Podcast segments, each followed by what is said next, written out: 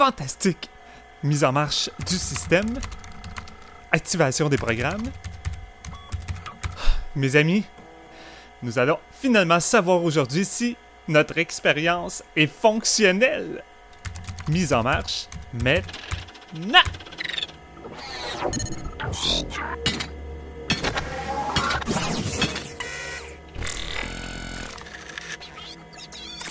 Système fonctionnel. Oh mon dieu, nous avons finalement réussi! Ça fonctionne! Avertissement. Cet épisode de séance de minuit contient une première moitié sans spoiler et une deuxième moitié avec spoiler. Avertissement. Euh, d'où c'est que ça sort ça? Attention, attention. Dysfonctionnement du système. Dysfonctionnement du système. Mise en marche de l'autodéfense. Hey, hey, wow, wow, attends, attends! ah! C'est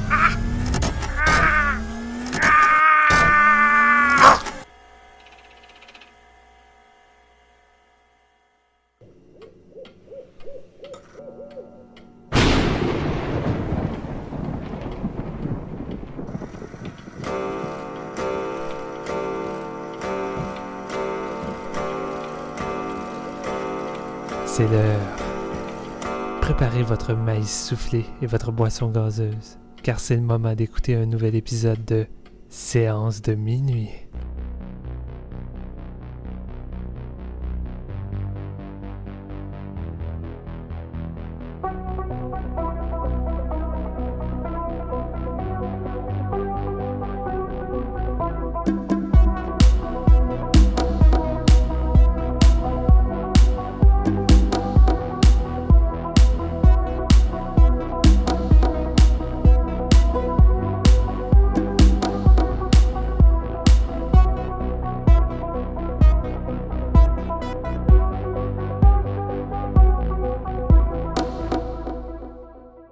Bonjour tout le monde, bienvenue à ce nouvel épisode de Séance de minuit consacré à Alita Battle Angel.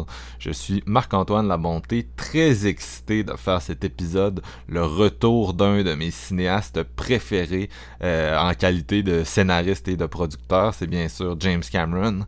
Euh, et j'espère que vous êtes prêts pour cet épisode parce que c'est la deuxième partie de Ready Player One où Steven, l'allergique au CGI, va tracher le meilleur blockbuster de l'année. Euh, Il y a une petite tension dans l'équipe, vous aurez remarqué, Steven n'a pas de goût, ça met toujours euh, un petit... euh, Salopard! petite tension, oui. Vous l'entendez, ce, ce, ce, ce sale serpent. Salut Steven, ça va? Oui, ça va bien. Euh, T'étais pas obligé d'installer déjà les bases de, de qu'est-ce que va être l'épisode, là. Euh, tu gâches la surprise. Écoute, je la gâche pas parce qu'on a la balance du pouvoir Jean-François qui a gardé pur son opinion de- du film.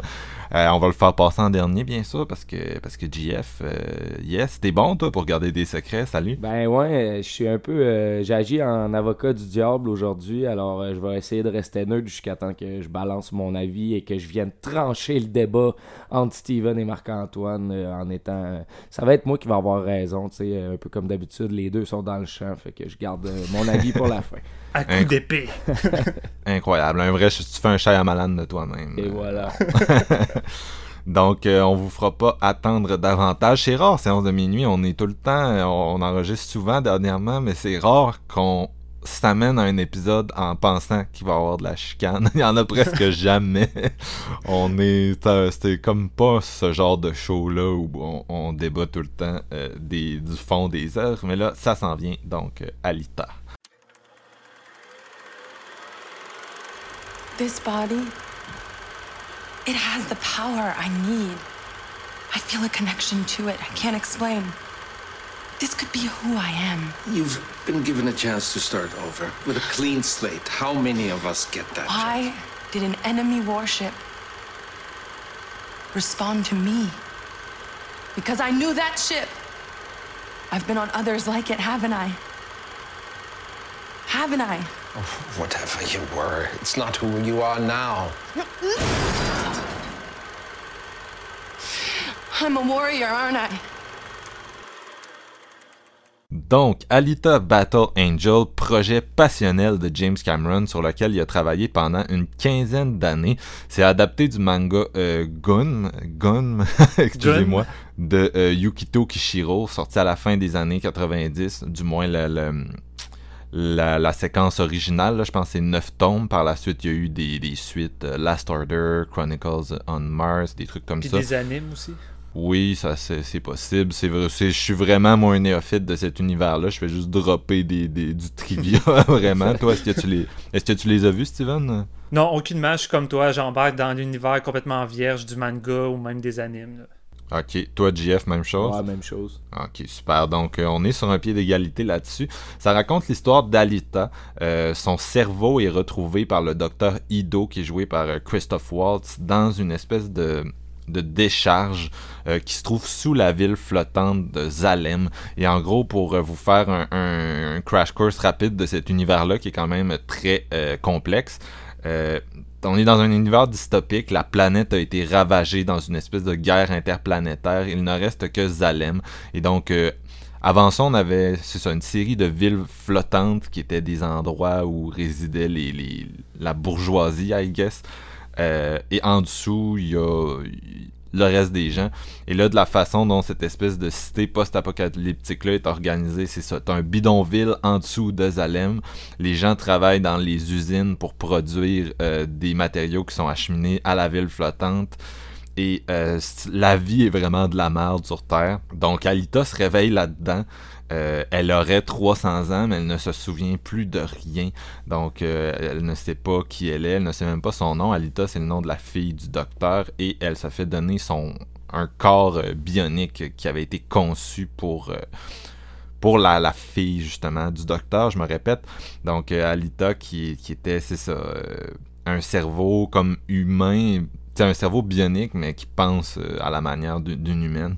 Et elle part en- à la découverte d'elle-même, de son passé. Là, je sais que j'ai l'air un petit peu. euh, ça a l'air un peu complexe, mais c'est vraiment un film où il y a beaucoup de lore, puis c'est condensé en deux heures, puis il y a vraiment beaucoup d'éléments, beaucoup de personnages, beaucoup de méchants même. Donc c'est comme difficile de, de tout vous dire, mais euh, elle va faire la rencontre d'Hugo, qui est un ferrailleur qui rêve d'aller, à- de monter, vivre à Zalem. Ça, c'est une motivation qui anime plusieurs des personnages du film. Tout le monde est dans l'espèce de bidonville, puis euh, t'as des chasseurs de primes qui tuent euh, pour le compte encore là de Zalem. Il y a des espèces de. Il n'y a plus vraiment de loi et d'ordre. Il y, a, des primes sur la tête des gens. On sait pas si c'est valide ou pas. Et puis, si tu les tues, tu reçois le cash euh, de la part de l'usine. Donc, il y a une espèce de sport futuriste de gladiateur qui s'appelle le Motorball. Les gens s'en servent pour se divertir. Et il y a, au début du film aussi, il y a, un- il y a un- il y a un- une espèce de tueur en série là, qui vole des organes. Donc, euh, il s'en passe en maudit des affaires. Ouais, ouais, vraiment. Et euh, Alita traverse tout ça, rencontre différents personnages, puis tout va finir par un peu se connecter et boucler la boucle, mais j'en dirai pas plus parce que là, on... c'est ça, je pourrais passer un bon euh, 5-10 minutes juste à vous expliquer euh, tout ça, puis je veux quand même que vous alliez voir le film. Donc, euh, on a un peu teasé qu'est-ce qui s'est passé euh, euh, à- dans l'intro de l'épisode. Moi, j'ai beaucoup trippé. Euh, donc, Cameron a découvert ce manga-là il y a une vingtaine d'années. Ça lui a été présenté par Guillermo del Toro. Le réalisateur a toujours voulu faire ce film-là depuis. Il attendait que la technologie soit à point, un peu comme Avatar. Mais vous le savez, il a un peu mis sa carrière de cinéaste sur le back burner. s'est consacré à ses autres passions, notamment la plongée sous-marine. Euh, Puis là, en ce moment, il est en travail sur quatre suites d'Avatar qui a tourné back-to-back, euh, qui va avoir une très longue euh, post-prod, bien sûr. Donc, en gros, il avait pas le temps de faire cet Alita, malgré le fait qu'il l'a développé pendant si longtemps. Donc, il avait storyboardé le film, il a poussé le projet pendant euh, longtemps, mais il a fini par passer la balle à Robert Rodriguez, qui a justement pris le storyboard, pris le script, et qui, qui, qui, qui en a fait un film.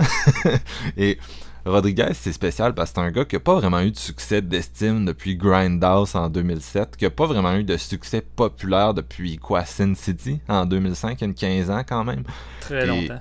Euh, il y a dans, dans ce projet-là, le, le projet a quand même des points communs avec Sin City, justement, là, adapté d'un d'un d'un d'un on peut dire ben il y en a un qui c'est un graphic novel l'autre c'est un manga mais ça revient un peu euh, tu sais il y a quand même des, des trucs très similaires là-dedans donc Mhm. quelque chose qui est très apprécié des fans qui est très connu puis qui prend puis qui met euh, qui met en, en live action tout en essayant de respecter le style entre guillemets Euh, moi j'ai été surpris du choix de prendre Robert Rodriguez puis de collaborer avec lui quand je l'ai appris parce que James Cameron c'est quand même quelqu'un qui est connu pour sa dévotion quasi kubrickienne à superviser chaque aspect de la création d'un film, à refaire ses shots jusqu'à ce qu'il en soit euh, parfaitement comblé. C'est un homme très perfectionniste, tandis que Rodriguez est connu pour être un gars très brouillon. c'est un euphémisme quand je dis ça, c'est- c'est vraiment ça son approche Très Et- rapide. quand je regarde Alita, j'ai un peu l'impression de voir le Poltergeist de, de Toby Hooper, euh, film qui avait été écrit, produit par Steven Spielberg, qui avait même fait du second unit euh, à, la, à la réalisation, et dont la patte était tellement marquante sur le projet que tu avais des théories du complot comme quoi euh, il en avait réalisé plus que ce qui était dit, puis blablabla. Euh, ici, je dirais, j'irais pas jusque-là, là, je dirais pas « Oh mon Dieu, James Cameron a réalisé en secret », mais euh, parce que tu vois le Rodriguez, tout comme d'ailleurs tu vois le Hooper dans, dans Poltergeist, là, Mm. mais tu sens la grosse ombre de Cameron derrière le scénario, dans l'aspect visuel. Ici, je pense que Robert est... Sa job, c'est vraiment d'exécuter la vision de James, par le fait même de se racheter peut-être euh, aux yeux des studios pour euh, tous les flops euh, des 15 dernières années. Puis moi c'est drôle parce qu'à 15 ans tu m'aurais parlé de ce projet-là, j'aurais été encore plus excité parce que dans ce temps-là j'étais un, gros fan de Robert Rodriguez. Puis je pense que la plupart des ados de cet âge-là, en tout cas à cette époque-là, tripaient sur lui. Il y a un côté juvénile qui est très assumé. Puis dans ce temps-là sa filmographie était vraiment excitante là, pour un, un ado. Là. Sin City, Faculty, From Dust Till Dawn, Grindhouse, la trilogie du mariachi. C'était fou euh, dans le temps. Puis il y avait, moi, un des premiers livres de cinéma que j'ai lu, c'est son Rebel Without a Crew, où il raconte ses modestes débuts dans l'industrie. Son premier film, El Mariachi, qu'il a fait avec 7000 dollars.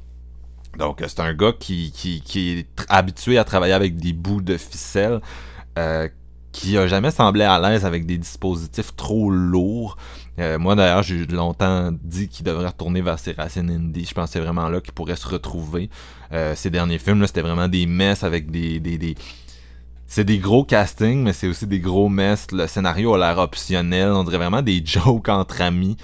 Euh, mais là, je suis vraiment, de façon improbable, je suis vraiment tombé en amour avec son, son Alita. Euh, je pense que c'est un film qui est imparfait, mais c'est vraiment mon genre d'imperfection. Je trouve que ça se rachète beaucoup par la pureté, la sincérité de ses sentiments, par la richesse de son lore, qui bien sûr euh, est celui du manga, et par des scènes d'action qui, moi, m'ont m'ont vraiment crissé à terre. Donc, euh, je vais, je vais être franc, moi, le, le cœur de ce film-là, je pense que c'est Rosa Salazar, l'actrice principale. Je la connaissais pas tant que ça. Euh, elle avait un petit rôle un peu merdique dans Bird Box récemment. Euh, mais ici, là, vraiment, elle explose comme Zoé Saldana l'a fait à l'époque dans Avatar de Cameron. Euh, la technologie pour l'animer est magnifique d'abord. Moi, l'affaire des yeux qui avait vraiment buzzé sur Internet, j'ai oublié ça après 5 secondes. Ce que j'aimais le plus de son de, de l'animation de son personnage, moi, c'est les mains, les doigts. Euh, je trouvais qu'il y avait vraiment une fragilité, une fluidité dans, dans ce CGI-là qui était magnifique, qui était... euh, c'est ça. C'est sûr que c'est un art qui se top constamment lui-même, mais là, tu regardais ça dans Alita, puis justement, l'art vient de se topper euh, au prochain de, faire mieux, mais j'ai rarement vu mieux, là, de- juste, ici. Donc moi, je trouve que c'est vraiment un... Outre le fait qu'elle soit bien animée, c'est vraiment un beau personnage. Elle a, une, espèce de naïveté qui la rend vraiment parfaite pour, euh, pour être dirigée par Rodriguez dans un de ses films, parce que c'est quand même son style de personnage. Elle a un parcours que j'ai trouvé juste vraiment émouvant. Euh, Il y a une scène à un moment donné, c'est la scène sur les posters, là, à 7 ans du sang d'en face. Puis j'avais pas réalisé qu'est-ce qui allait se passer. en tout cas, la... je veux pas, je veux pas en dire trop, je veux pas trop spoiler, mais quand ça arrive dans le film, je broyais comment c'était bon avec le, le liner qui vient avec. C'est vraiment un personnage qui a, euh, qui a l'humanité qui manque à, à l'univers dans lequel est projetée. Puis c'est vraiment un bon personnage, un- une bonne protagoniste de, de, de blockbuster, tu sais, qui a c'est ça, que cette espèce d'humanité-là, qui t'as le goût d'embarquer avec, puis de la suivre dans sa quête, puis de l'appuyer. C'est un peu l'opposé des super-héros de Marvel, parce que je manque jamais une occasion de taper sur Marvel, qui sont, vraiment des gens cyniques, qui font des espèces de blagues plates, puis à un moment donné, t'oublies pourquoi puis pour qui ils se battent. Et je trouve qu'Alita est un peu l'antidote à ça. Euh, puis sa, sa confrontation, il y a une scène de confrontation avec un méchant dans, le sous, dans un genre de souterrain. Et franchement, c'est une des scènes de blockbuster les plus efficaces que j'ai vues de récente mémoire. Au pire, je, je, je, m'allongerai un peu plus tard. Là. Mm-hmm. Mais euh, vraiment, c'est une scène magnifique. Visuellement, on vogue de surprise en surprise. Il se passe des trucs que j'avais le goût de trier tellement j'étais surpris du déroulement des événements. Puis son acting est solide on voit l'actrice en dessous du CGI, un peu comme euh, un peu comme mettons un Andy Serkis là qui qui Avec César. Oui, c'est ça ou les acteurs d'Avatar comme j'ai dit tantôt. Euh, en tout cas, le jeu, la construction de cette scène-là, j'étais euh, sur le bout de mon siège puis je tripais. Un autre truc intéressant que je trouve lié à son personnage qui est amené par le film, c'est la notion de, de dysmorphie, son rapport au corps qui est vraiment fucké. Je suis pas un spécialiste du, manga sur lequel c'est basé. J'ai commencé à le lire cette semaine. Ce que j'ai oh. constaté euh, dans les deux premiers tomes, c'est que les, une partie des changements qui sont apportés, outre le fait que on rush vraiment tout parce que parce que parce que c'est un film là, puis ça dure deux heures, euh, c'est que il y a beaucoup de petits changements qui sont faits pour amener plus d'agency à Alita. Donc, euh, entre autres, la, scène où elle trouve son corps elle-même, euh, ben son, en tout cas, elle, a comme plusieurs corps dans le film, puis elle trouve un corps dans une espèce de vaisseau. Ça, c'est pas présent dans, dans, le manga.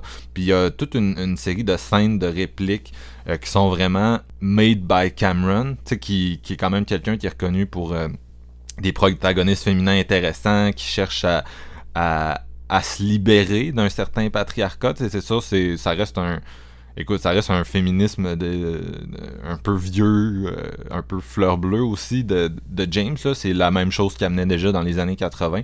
Mais il nous ramène ça ici. Puis c'est ça. Ce que je trouve intéressant, c'est vraiment le, elle a une espèce de géniteur, Christophe Walls, qui essaye de lui imposer une perception d'enfant, de lui, il l'a mis sur le corps de sa fille, puis il la traite un peu comme sa fille, puis il essaie tout le temps de la contrôler, puis de la gérer, puis elle, elle ne veut pas ça. Puis en tout cas, il y a vraiment, euh, il y a beaucoup d'éléments qui sont apportés à travers le film sur la, relation au corps. Euh, il y a beaucoup de démembrement, il y a beaucoup de, de c'est très post-moderne aussi, dans le sens que la plupart des gens ont comme des parties robotiques. Puis je trouve vraiment que c'est un des trucs les plus intéressants de ce lore-là, de cet univers-là, c'est l'espèce de, de, de post-modernité euh, du corps, un peu l'espèce de transcendance du corps qu'on a, nous, de chair, puis tout. Puis il y, a beaucoup d'éléments intéressants que j'ai hâte de d'analyser plus en profondeur, de revisiter le film. Euh, sinon, c'est vraiment un festin visuel qui nous est préparé. La 3D est de qualité supérieure. Le photoréalisme des robots, c'est vraiment bluffant. Il y a euh, certains acteurs, là, il y en a un entre autres joué par euh, Ed Screen, c'est un acteur que je m'en suis toujours un peu foutu. Là-dedans est très bon. il y a une espèce de, de, c'est ça, il y a juste sa face qui est comme collée sur un, un, corps de robot, mais de la façon que l'effet spécial est fait, c'est bluffant, là, c'est complètement bluffant. D'ailleurs, parlant de, de screen il y a beaucoup d'apparitions d'acteurs, de caméos fuckés dans ce film-là. Un qui est un spoiler, mais aussi Jay Courtney qui est là dans genre euh, un plan. Je sais pas si t'as remarqué, Steven, le gars de Good Day to Die Hard. En tout cas, je trouvais ça bien drôle. Euh, c'est ça. Sinon, la ville est nice, les décors sont nice. C'est le genre de film que, écoute, je pense que les, n'importe quel film de Marvel vendrait son âme s'il y en avait une pour ce genre de look-là. On a vraiment des effets visuels à la fine pointe, qualité Cameron, le saut Cameron est mis là-dessus. La première scène de combat, moi, j'ai, c'est là que j'ai su que j'allais vraiment triper plus que, que j'aurais cru. Euh, le plafond de verre a comme éclaté. J'étais en mode wow, il y a une espèce de fight entre plusieurs euh, personnages. Déjà, le look des différents robots est vraiment cool. C'est chacun a comme un, design vraiment unique, travaillé, que je trouvais cool. La chorégraphie du combat est exceptionnelle. Puis ce qui m'a surpris d'un film de ce type-là, à 200 millions, produit par Fox, c'est la violence. Euh, le, le, manga est hyper violent, bien sûr. Mais à partir du moment où ils ont décidé d'en faire un gros blockbuster, c'est c'était difficile de, de, d'en mettre autant et je trouve que Robert Rodriguez pose vraiment l'enveloppe au maximum avec qu'est-ce qu'il y a. Il n'y a pas de sang, il n'y a pas l'ultra-violence du manga, mais il travaille avec les, les mêmes gars qui, euh, qui, font les effets spéciaux de Walking Dead et il pousse très loin. Euh, c'est ça, toutes les affaires de démembrement, les, les payoffs des scènes d'action sont toutes vraiment cool. Il y a une fluidité dans cette action-là qui est magnifique. Il y a une tension aussi parce qu'on sait jamais trop qui est en danger, qui peut mourir, où ça s'en va. Puis il y a souvent des surprises à ce niveau-là qui te qui te font que tu as tout le temps une, c'est une notion de, de, danger qui est vraiment présente, que j'étais content de retrouver dans un, blockbuster parce que c'est rare. C'est juste fucking rare rendu à, maintenant. Tu sais, le genre de danger que t'as dans, dans fucking Titanic, justement, où rien, rien est acquis, tu sais pas, est-ce qu'ils vont vivre, est-ce qu'ils vont mourir, ces personnages-là, tu le sais pas. Et euh, il y a une scène de Motorball, justement, je l'avais dit tantôt, une espèce de. Je vais pas expliquer les règles, mais une espèce de sport gladiateur extrême.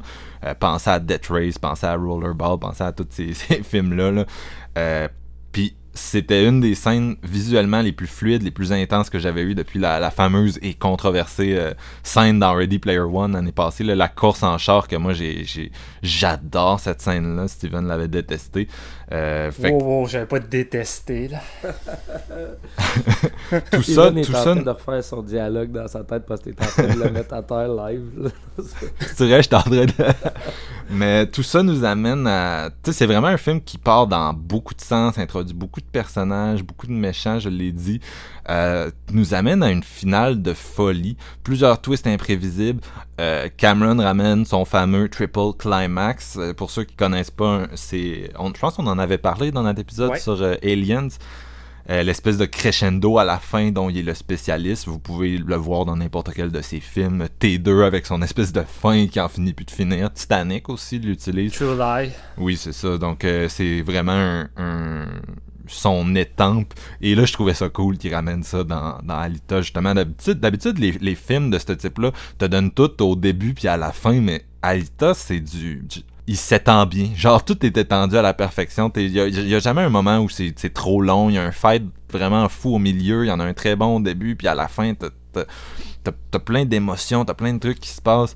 Euh, non, j'ai vraiment aimé ça. Puis bon, je sais que je suis un peu low energy aujourd'hui. Je le suis.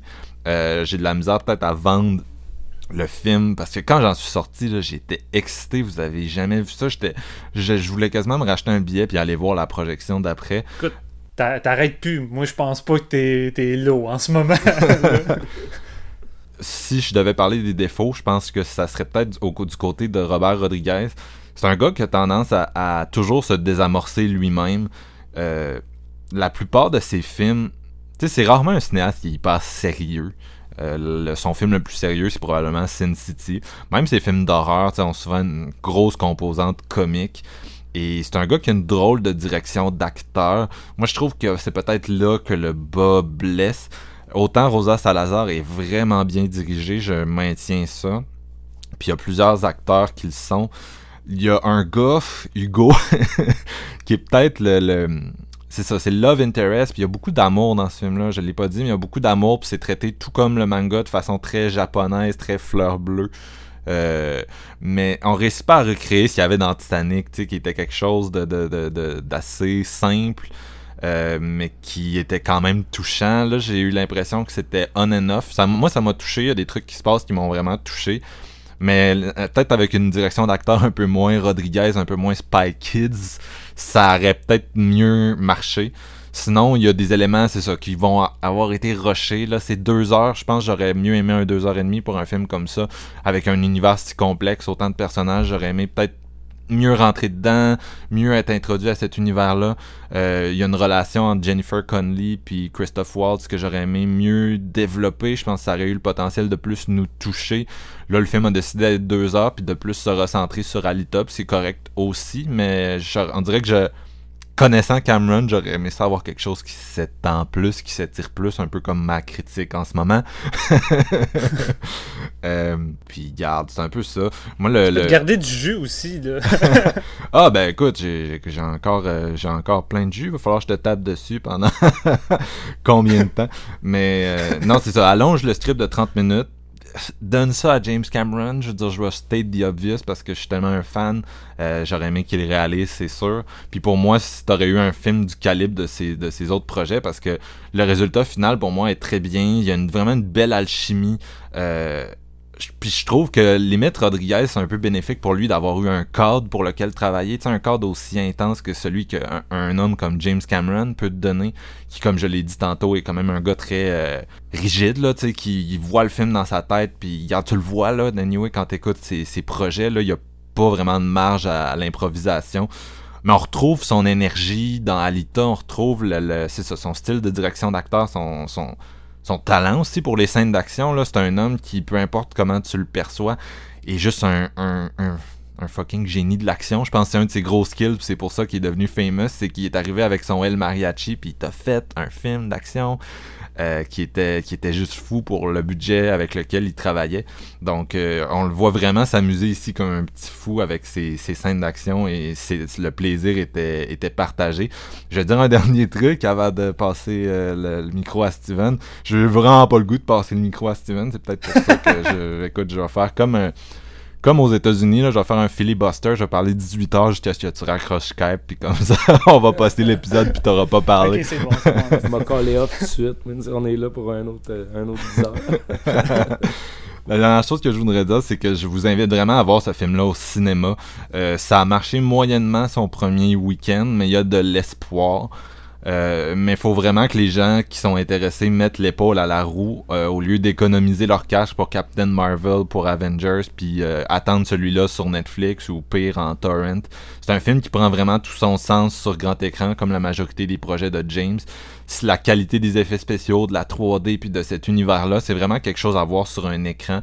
Puis bon, écoute, on pourrait dire ça de beaucoup de films, mais je tenais à le dire quand même parce que si j'ai convaincu deux personnes qui hésitaient d'aller au cinéma voir ce film-là, avec euh, ce que je viens de, de, de, dire dans le podcast, ben, j'aurais accompli ma mission parce que c'est vraiment ce que je cherche en ce moment, c'est convaincre les gens de le backer. Moi, je, je, veux, je veux aller le voir une deuxième fois. Euh, c'est ça, pour le vivre encore au cinéma avant qu'il se retrouve en home vidéo. Donc j'ai j'ai pas eu l'occasion de le faire cette semaine, mais ça va se faire bientôt. J'ai puis j'ai hâte, j'ai hâte parce que j'ai vraiment j'ai vraiment il y a vraiment quelque chose qui s'est passé dans cette salle de cinéma là puis qui a marché avec moi. Puis là ben mettez l'épisode sur pause, allez voir Alita, puis revenez parce que le hater s'apprête à prendre le mic puis à cracher son venin. Steven, le floor est à toi, ouais, descends le film. Shut the fuck up. Puis garde tes écouteurs Marc-Antoine s'il te plaît. Ok, mon début, reste mon début risque d'être un peu similaire au tien parce que tu m'as un peu volé quelques mots, mais je vais le faire pareil, je risque de me répéter. Ah, ah, ah. Mais euh, il y a 20 ans, Del Toro a fait découvrir à James Cameron le fameux manga euh, qui a déclenché un amour euh, instantané de Cameron pour l'univers. Puis c'est pas surprenant, je veux dire, Cameron est un, grand, grand amoureux de la science-fiction. Et même qu'au début, c'était lui puis Del Toro qui étaient supposés faire le, projet ensemble, mais finalement, ça n'a pas fonctionné. Fait que Cameron a comme confectionné et peaufiné le corps de son projet pendant 15 ah. ans. Laisse-moi. Et... et il voulait évidemment être à la tête de ce corps. Mais. Je le sais où tu t'en vas, arrête. Oui, tu le sais en esti.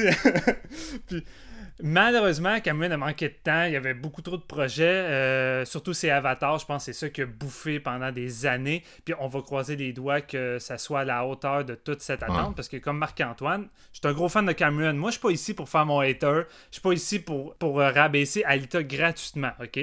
Je veux juste le préciser. fait que Cameron a décidé d'aller dans le dépotoir des réalisateurs déchus. Et c'est là qu'il est tombé sur la tête de Rodriguez, réalisateur que qui a disparu depuis euh, une couple d'années à cause des mauvais choix euh, de, carrière, ses films douteux. Euh, même pas des choix de carrière, tu sais, il s'est mis lui-même là où il oh, est. Il, a fait des films comme Machete, tu sais, qui oh, sont... Puis tu sais, qui persiste à vouloir faire Machete 3 dans l'espace, ça prouve que, ok, Rodriguez réfléchit un peu, ça, ça, fait 10 ans que tout ce qu'il fait, c'est des suites à, à ce qu'il a pogné sans succès. C'est juste, c'est rendu triste sa carrière. Là. je compte pas Alita, là, mais tu sais, Sin City 2, c'était poche. Spy Kid Spy Kids 4, le monde s'en rappelle-tu que ça a déjà existé? T'sais, Machete Kids, c'était terrible. Puis c'est plate parce que je l'aime, Rodriguez, comme toi. C'est un réalisateur qui a bercé mon enfance avec From Dust Till Down, The Faculty, Desperado. Desperado, c'est un des films d'action des années 90 que j'ai écouté le plus souvent à stick avec mes chums. C'est fou, les scènes d'action dans ce film-là. Euh, tu sais, quand t'avais pas encore découvert le cinéma HK, ben, c'était comme le, film qui compensait les John Woo puis tout ça. T'avais vraiment des gunfights de malade. Puis là, t'as la tête de Rodriguez qui se fait mettre sur le corps de, de James Cameron. Et euh, c'est pour ça que le film, globalement, euh, fait vraiment très film de Cameron. sais, Cameron n'est jamais dans l'ombre. T'as as vraiment l'impression d'assister à un film qui a été construit par Cameron. Euh, puis c'est quand même drôle d'avoir pris Rodriguez comme choix, parce que Rodriguez, tu l'as dit, Marc-Antoine, mais il est pas pas forcément habitué à des projets d'une si grande envergure. Puis là, ça, c'est comme son plus gros projet à ce jour. Et j'ai pas le feeling que Rodriguez soit totalement à l'aise avec ça entre les mains, tu sais. Puis, qu'est-ce que ça dit? Si je peux dire un truc, je pense que Sin City a joué dans Balance parce que c'est quand même une adaptation qui a vraiment réussi. C'est un des films, un de ses films les plus. Euh, populaire. Moi, je l'aimais beaucoup quand j'étais jeune avant de réaliser que dans ce film-là, toutes les femmes sont des travailleuses du sexe en détresse là, qui doivent être sauvées par des gars. Ça a fini par être un petit peu problématique quand il vieillit, mais d'après moi, il y a ça qui a joué. Puis je pense que c'est aussi deux réalisateurs qui ont dû connecter parce que, tu sais, euh, Cameron, c'est quand même le. Tu si tu regardes sa, sa jeunesse, ça ressemble à Rodriguez. Tu sais, Rodriguez, c'est un self-made mhm. man qui a fait un film avec 7000 pièces. James Cameron, c'est un gars qui est même pas allé à l'école en cinéma, qui a appris en lisant des livres, qui euh, la première fois qu'il a eu à travailler avec une caméra, la légende veut qu'il il comprenait pas comment faire marcher la caméra. Fait qu'il l'a démonté au complet pour comprendre le mécanisme. Il l'a remonté. puis après ça, il a filmé avec. Fait que c'est vraiment un self-made man. Puis je pense que les deux gars ont peut-être connecté là-dessus. Peut-être. Peut-être aussi Cameron voulait peut-être donner une seconde chance à, Rodriguez. C'était soit que ça passe, ou soit qu'avec ce film-là, Rodriguez euh, cloue le dernier clou de son cercueil. C'est comme, bye bye, il n'y a plus un studio qui va, qui va vouloir te donner la chance de faire un projet, surtout avec l'envergure du, du, budget, là, si ça se plante. Mais c'est quand même pas trop, euh, pas trop mal parti. Euh, fait que c'est ça, on se retrouve avec un film euh, qui est globalement contrôlé par Rodriguez euh, avec l'ombre de Cameron, ben, avec l'ombre, avec la, la de Cameron, puis Rodriguez l'a dit dans les interviews. C'est un film de James Cameron que je tente de faire à la Cameron. Fait que c'est pas tant un projet personnel de, de Rodriguez. Et mes amis, c'est sans aucun doute le meilleur blockbuster qu'on va peut-être avoir cette année. Et ça commence vraiment en force avec ce blockbuster de fou. Antoine, je, suis pas en train de troller, là. Qu'est-ce que t'as dit? Je suis pas en train de te troller, là. Je suis pas, pas, ah. sarcastique. Tu m'as fait, tu m'as, tu m'as, tu m'as fait un ça ou un Shyamalan, man. Écoute, t'as réussi. Écoute, je, là, je vais, je vais, je vais te dire une chose avant que tu continues. Un, si tu me l'avais dit, j'aurais pas fait une critique longue. Deux, euh, esti que genre tu sais Steven il est bon en esti pour me, me, faire le coup de me faire semblant d'avoir une opinion puis changer après mais là ça fait une semaine qu'il tient son espèce de fake act fait que j'y croyais vraiment que t'avais haï ça. C'est tout c'est tout. Continue. Je veux t'entendre à maintenant j'ai le goût Écoute, écoute, je reste de me répéter puisque tu as utilisé beaucoup de points que je voulais amener. Fait que, écoute, on va être vraiment dans la même ligue avec celui-là. Mais euh, moi, j'ai, je connais rien du manga. J'ai découvert l'adaptation de ce film-là seulement avec le premier teaser. J'ai pas regardé les autres trailers. Et le premier teaser est vraiment très modeste. On vous en montre pas beaucoup. Je trouve que c'est comme le, genre de petit hameçon là, avec un mini appât juste parfait pour m'intriguer puis me donner le goût. Le, projet est produit par James Cameron, c'est réalisé par Rodriguez. Je me dis, ok, peut-être le, le retour finalement de, de, Rodriguez sur la bonne voie. Euh, puis quand tu vas fouiller un peu sur le net, tu te rends compte à quel point c'est un projet qui tenait à cœur à, James Cameron. Puis moi, déjà en partant, le, côté des yeux m'a pas achalé du tout dans la bande-annonce. Euh, parce que, tu sais, tout de suite, j'ai vu euh, un peu l'intérêt de ce détail-là. Tu sais, Rodriguez en a parlé dans l'interview, puis Cameron aussi, qui voulait vraiment apporter un, un, aspect très manga dans le film, puis voulait amener le côté des grands yeux qu'on a souvent dans les mangas, puis que c'est rarement reproduit dans les adaptations live. Souvent, qu'est-ce qu'ils essaient de reproduire puis qui marche crissement pas, c'est les chevelures extravagants, complètement inhumains. Euh, puis tu sais, on a eu ça avec la, terrible adaptation de Dragon Ball, d'essayer de vraiment refaire les cheveux. Puis c'est mauvais, ou les, costumes colorés qui sont pratiquement identiques à un, cartoon, fait que ça clash. Là, le détail le plus gros pour faire le plus manga là-dedans, c'est les yeux. Et en même temps, c'est le cœur du film parce que Alita, c'est ça qui arrive à faire fonctionner toute cette machine-là. Tout passe à travers les yeux d'Alita, que ce soit son innocence, que ce soit ses sentiments. Euh, j'ai vécu, j'ai complètement connecté avec ce personnage-là à travers ses yeux. C'est fou comme à chaque gros plan, sur son visage vient amplifier cet effet avec ses yeux-là. J'ai, vraiment capoté. Les, effets spéciaux sont bluffants là-dedans. Marc-Antoine le dit, là, mais c'est pas juste les yeux. Là. Souvent, dans ce type de production-là, quand tu vas voir des cyborgs avec seulement une partie du visage attachée à un robot, tu vas avoir l'espèce d'attachement cheapo un peu de, l'acteur qui est incrusté dans CGI, mais Marc-Antoine le dit avec le, le, vilain joué par Ed Sheeran qui joue Zapan tu vois pas la démarcation, tu vraiment la sensation que le visage fait partie du robot. Et c'est là que tu vois que le projet a été peaufiné pendant 15 ans, puis que James Cameron, c'est quelqu'un qui a un souci du détail. Techniquement, ce film-là, euh, c'est vraiment à la haute pointe de la technologie, puis c'est ce travail-là qui devrait être apporté sur la plupart des gros blockbusters. Mais tu sais, quand tu vas voir des Marvel, puis encore une fois, c'est pas pour bâcher comme Marc-Antoine sur Marvel quand on a l'occasion, mais tu vois le, CGI qui évolue jamais réellement, qui fait toujours un petit peu fake, qui te lâche souvent, dans certaines scènes. C'est souvent botché, tu sens que c'est fait à la va-vite, tandis que ça là, tu le sens que ça a été travaillé, ça a été peaufiné. Tout ça pour rendre cet univers-là crédible et alléchant. Moi, cet univers-là, je le trouvais autant peaufiné visuellement que les films de Neil Blockman. Tu regardes Elysium, puis je pense qu'Elysium, peut-être que Neil s'est pas mal inspiré du manga de Alita, parce que, tu sais, l'espèce de grande ville bourgeoise dans l'espace, avec euh, sur la Terre qui est quasiment apocalyptique avec les humains, tu peux beaucoup y penser. Je trouve qu'on retrouve cette qualité-là. La seule différence, c'est que Elysium était une œuvre confuse et décevante. Là, Alita, je trouve qu'on retrouve tout ce qui fait la force des films de, Cameron. Oui, la narration est très très classique, mais en même temps, je veux dire, c'est tiré d'un manga qui date de plusieurs années. Euh, I guess que ça vient peut-être un peu avec, mais je veux dire, c'est.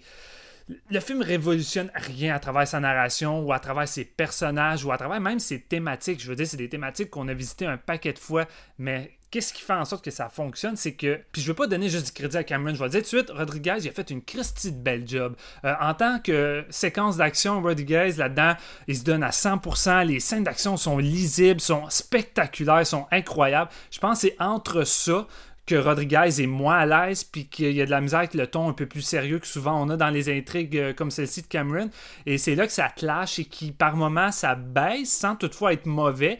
Moi, j'ai connecté par moment euh, euh, par rapport à la relation entre Hugo et Alita. il, y a des, il y a même des scènes que j'étais sur le bord de pleurer. Je trouvais que c'était efficace, mais au début, ça m'a pris un petit peu du temps. Je sais pas si c'est le choix de, de l'acteur de Hugo qui me semblait très stéréotypé, mais j'ai eu de la misère à connecter, mais grâce à Alita, parce que, encore une fois, Marc-Antoine a dit, mais Rosa euh, Salazar, c'est le cœur de ce film-là. Sa performance, malgré qu'elle joue du, motion capture, c'est incroyable. Tu connectes avec ce personnage-là. Fait que ça vient. On dirait que ça vient camoufler un peu les, trucs défaillants qu'il peut avoir à travers le film.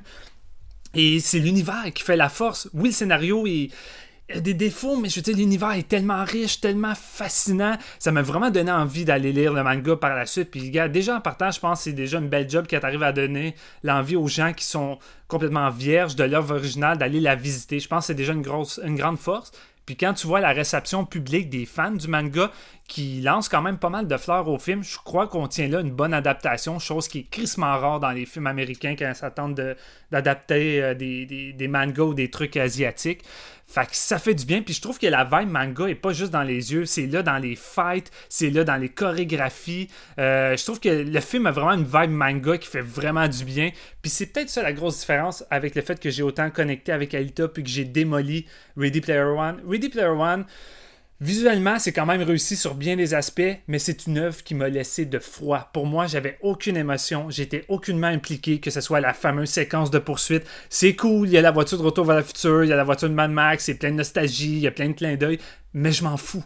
Je m'en fous. Alita, je m'en fous pas parce que je connecte avec les personnages, j'ai peur pour les personnages et il arrive à créer des méchants charismatiques, en tout cas des méchants secondaires charismatiques, parce que dans les trucs défaillants, je crois qu'un des gros défauts du film, euh, c'est le personnage de Mahershala Ali, euh, le, vilain principal, en guillemets, qui est plus une marionnette, qui s'appelle Victor, qui sont les scènes les plus dolles. C'est un personnage mal développé, mal amené. Euh, je m'en foutais. À chaque fois que je le voyais, là, je retombais à nerd. Puis j'étais comme, oh, va-t'en, je veux plus te voir. Puis, tu sais, ça reflète pas mal le côté marionnette du personnage. Là, il sert vraiment à rien d'autre que ça. Mais il y a beaucoup de couches de méchants. Tu as un super méchant qui contrôle Mère Chala, qui contrôle les méchants dans la rue, qui sont ultimement mm. les espèces de cyborgs qui sont ceux qui ont le plus de, d'exposure en tant que méchant. Ouais, exact. Mais je pense que c'est ça, les méchants secondaires sont mieux maîtrisés parce que Rodriguez, c'est une de ses forces. Les méchants secondaires euh, qu'on a dans ses films, genre Desperado avec le lanceur de couteau par Danny Trejo, tout ça, il arrive à faire des, des méchants secondaires, quelque chose de badass, de cool puis charismatique. Fait la plupart des méchants secondaires là-dedans sont vraiment cool. Mais dès que tu reviens à lui, c'est bof. Le personnage de Jennifer Connelly, je l'ai trouvé dole comme c'est pas possible. Elle est mal amenée, mal développée. Je trouve c'est garoché puis forcé. Fait qu'encore là, c'est des éléments que j'aurais pratiquement enlevé du film qui sont qui fait partie des défauts. Euh, puis une autre chose, tant qu'à être dans les défauts, qui m'a un peu gêné, c'est la surexplication de l'univers à travers les dialogues des personnages.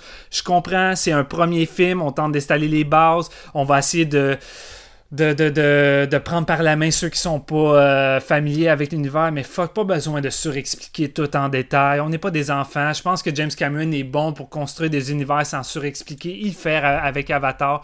Il arrive à le faire avec des détails visuels. Puis là, je pense que Rodriguez, il y a de la misère avec les détails les détails visuels pour arriver à faire comprendre des choses à ces personnages, puis c'est les personnages qui doivent l'expliquer. Puis ça, ça me ça m'a pas mal gossé. Mais en gros, c'est pas mal ça les défauts qui me gênaient, puisque en dehors de ça, c'est du gros divertissement bonbon. La séquence de, de Waterball, moi je l'appelle Waterball parce qu'on dirait vraiment genre Waterball version de nos jours, le, fameux film de science-fiction avec James, euh, James Caan. Euh, cette séquence-là est incroyable. Puis comme le dit Marc-Antoine, on retrouve les trois actes finales qu'on a habituellement avec, euh, avec James Cameron, ce qui en fait une œuvre vraiment épique. Tu sais, t'écoutes True Lies, la finale commence avec sur l'île, se transporte sur un pont avec une espèce de, de séquence hélicoptère pour se terminer avec une séquence en jet. Puis tu sais, c'est tout le temps ça avec Cameron. Tu sens le côté big, le côté épique.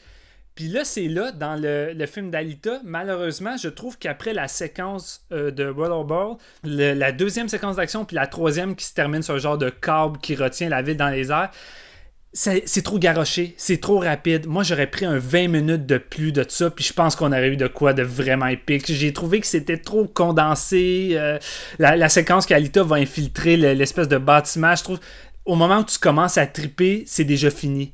Puis j'ai trouvé ça dommage. Puis même le côté émotionnel du troisième acte, je trouve qu'il est, un petit peu garoché alors que un petit 10 minutes de plus, développer, euh, développer Hugo, tout ça, on aurait eu de quoi d'un peu plus puissant, mais encore une fois, grâce à Alita et son jeu, ça marche pareil. Alita est tellement bonne, Corliss là-dedans. Allez voir ça juste pour elle. Le, Rosa là-dedans est vraiment. C'est mon coup de cœur cette année, Rosa est vraiment formidable. C'était quoi ta réaction au premier fight, genre dans Ruelle? Moi, je pensais pas que le film euh, irait de façon si généreuse avec le premier fight. Je pensais que ça serait graduel, tu sais, un peu comme euh, le, teaser qui nous montrait la séquence dans le bar. Je dis, ok, la première scène d'action, ça va être dans le bar. Non, il balance un esti de gros fight, un contre trois. Il dévoile déjà ses trois méchants, puis c'est correct chorégraphie intense. Puis t'as l'esti de, de, Christophe Waltz avec son gros marteau à réacteur. Puis là, ça passe, c'est bourrin, c'est violent, ça s'arrache, ça gicle. Je suis comme.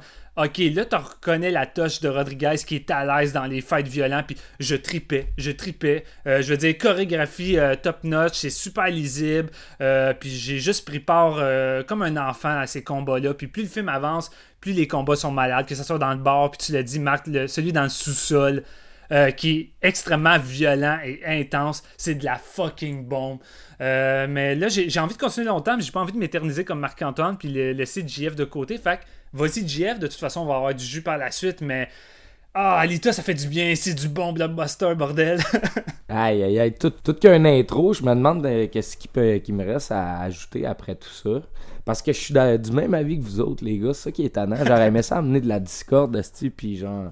Oh. Être, à l'envers de, du reste des gens. Mais non, Alita, je veux dire, j'étais un peu comme toi, Steven. Euh, on, est, on était pas mal du même avis sur Ready Player One. Euh, c'était une déception. Puis là, euh, au contraire, Alita, j'ai été agréablement surpris. Euh, bon, on s'entend, comme vous l'avez dit, c'est vraiment un gros euh, fest d'effets spéciaux. C'est beaucoup de CGI, mais comme de la façon que c'est fait, tu vois qu'ils se sont attardés là-dessus, puis que c'est vraiment fluide la façon que c'est rendu. C'est bien maîtrisé. L'équipe en arrière euh, des FX ont fait un job magistral. Euh, puis justement, le, personnage d'Alita en est l'icône principale. C'est vraiment, euh, vraiment bien rendu. Puis justement, Rosa Salazar elle donne une sacrée performance là-dedans. Euh, tu sais, mettons, quand tu design, ben, là, c'était basé sur, sur un manga, mais quand même, quand tu réalises un film qui est le premier chapitre, mettons, d'une société futuriste dystopique, si tu Là, tu décides de le faire sur deux heures, ce qui est mon problème premier puis principal, je pense, par rapport à mon avis sur Alita Battle, Battle Angel c'est garoché en tabarnak. oui, c'est agréable, puis d'une scène à l'autre, il y, a tout le temps de quoi pour ton œil à se régaler. C'est vraiment un rassemblage de scènes d'action super aussi. Mais tu en fait, de scénario, puis de, de décision de personnage, le développement, tout ça, ce qui, fait en sorte qu'ils prennent ces décisions-là, c'est vraiment très rapide puis j'en aurais pris, tu sais, tu disais, mettons, 10, 15, 20 minutes, là, ça, ça aurait été un, film de 2h30, 2h45, puis probablement que ces défauts-là ne seraient pas apparus. Puis ce serait la version parfaite de ce qu'Alita peut être, parce que c'est, c'est pas loin d'être... c'est pas loin d'être parfait en frais de, de, réalisation puis de scène d'action, comment c'est comment c'est présenté selon moi. Parce que, bon, vous, les, vous avez nommés, là, mais c'est une après les autres. Vraiment, les scènes de combat, euh, les personnages, les méchants, justement, il y a un genre de blitzcrank, là, c'est, moi je l'appelle comme ça parce que c'est un personnage de, League of Legends qui poule son point puis qui ramène vers lui, mais l'espèce de, de point justement avec les couteaux au bout tout ça, les, chaque design, euh, tu vois qu'ils, ont mis du temps pour que ça soit euh, le, mieux, le, mieux possible, le plus intéressant possible à l'histoire, tu sais. Puis euh, je trouve que c'est vraiment malade de la façon qu'il tourne ces scènes d'action-là.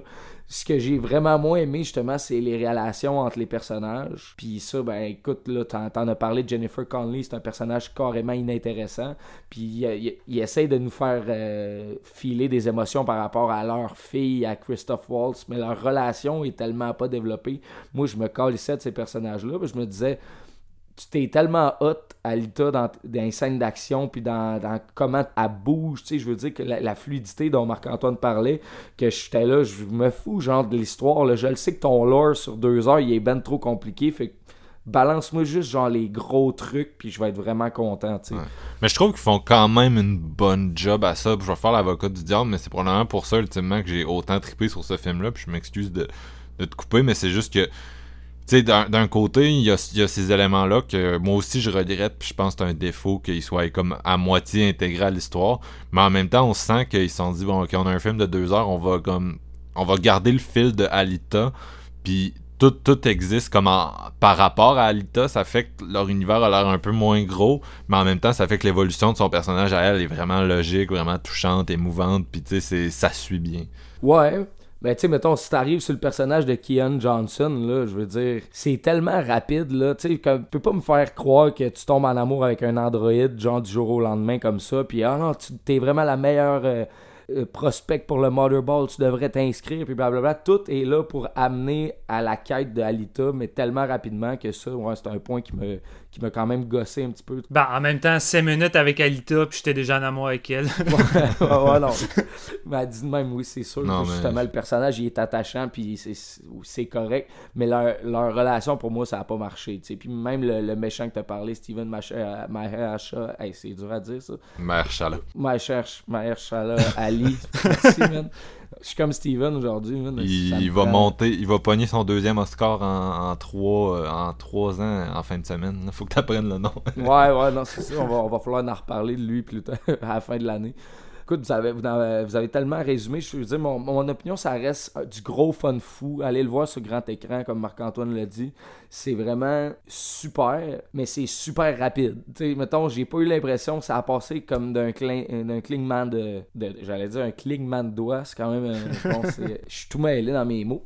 Mais euh, non, euh, honnêtement, j'ai aimé ça. Je, je, m'en venais ici pour genre trancher le débat. Puis là, finalement, il y en a juste pas. Puis on va, on va juste bander sur le film pendant une heure et quart. Fait que là, écoute, on peut y aller plus en profondeur puis avec les spoilers, j'imagine, parce que je pense pas que j'ai à rajouter sommairement par rapport à mon opinion. Mais tu sais, moi déjà, le film gagne des points quand je sors de la salle puis que je suis prêt à acheter un billet pour le revoir right now. Là. Ah, je suis d'accord. Déjà là, c'est signe que le film a réussi, euh, réussi son son contrat de divertissement. là, je feel cheap parce que j'ai complètement débalancé l'épisode, mais je tiens à répéter que je m'en allais à l'abattoir, c'est pour ça que j'étais comme OK, je passe en premier, genre je vais je vais tout crisser. Anyway, les gars ont genre sûrement pas la même opinion, fait que je vais pas leur voler leurs points, au contraire, on va juste opposer des visions, parce que Steven m'a pompé pendant une semaine qu'il allait, il allait détruire mon esti film. Mais là, en gros, je, ouais. Mais tu l'as résumé au début de l'épisode, hein? tu l'as dit, c'est très rare qu'on ait euh, qu'il y a des débats à séance de minuit, mais on est quand même trois gars, tu sais, bon public, qui aiment pas mal les mêmes trucs. C'est pour ça qu'au départ, on, on a voulu en parler sur le podcast. Puis on arrive, on a vraiment la, même, pratiquement la même opinion sur de quoi, mais c'est normal parce qu'on a vraiment. C'est notre genre de truc. je veux dire, dans le côté action, sci-fi du Cameron Rodriguez, je pensais pas qu'on allait. Ben, en fait, moi, je l'ai pas dit, mais au départ, j'avais dit au gars que le film m'intéressait pas vraiment. Puis je fais mon meilleur culpa parce que si je suis très content de l'avoir vu en salle parce que tu l'écoutes sur Netflix, là, mettons, euh, coucher avec un café, ça a pas la même euh, ça a pas la même vibe pantoute. Là. Ah, mais ça, je l'ai pas mentionné, mais je l'ai vu, euh, je l'ai vu également en IMAX 3D. Puis écoute, quand James Cameron produit ou réalise un film au cinéma, puis tu as la chance de le voir en 3D, tu vas le voir en 3D. S'il y a bien quelqu'un qui se donne à fond pour que le prix du billet euh, vaille le coup avec la 3D, c'est bien James Cameron. je veux dire, Avatar à l'époque, c'était déjà la big deal avec la 3D, puis c'est ça avec Alita. Les scènes de fight, l'immersion grâce à cette 3D-là.